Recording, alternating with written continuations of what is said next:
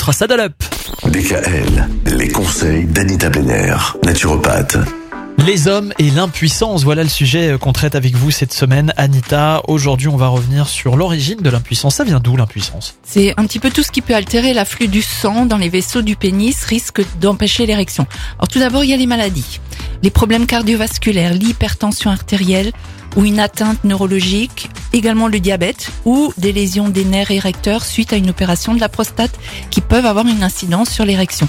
Il y a certains médicaments alors, il y en a même pas mal. Parmi les psychotropes, je ne vais pas tous les énumérer, mais dans la classe des psychotropes, les médicaments euh, à visée cardiaque.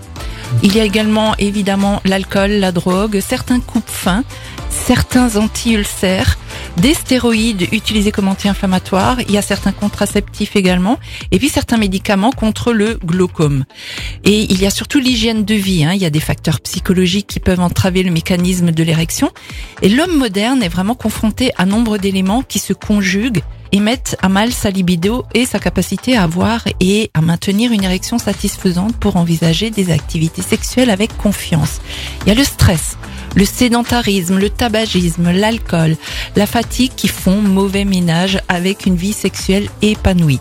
Et puis après ça, il y a tout ce qu'on ne voit pas, c'est-à-dire les perturbateurs endocriniens qui peuvent dégrader la libido et la performance sexuelle. Ceux-là, on les retrouve dans les pesticides et hormones, même dans l'alimentation. Hein les phtalates et autres produits chimiques des emballages, les pesticides et autres polluants et produits toxiques véhiculés dans l'air. Ça fait quand même pas mal de facteurs. Oui, ça fait beaucoup.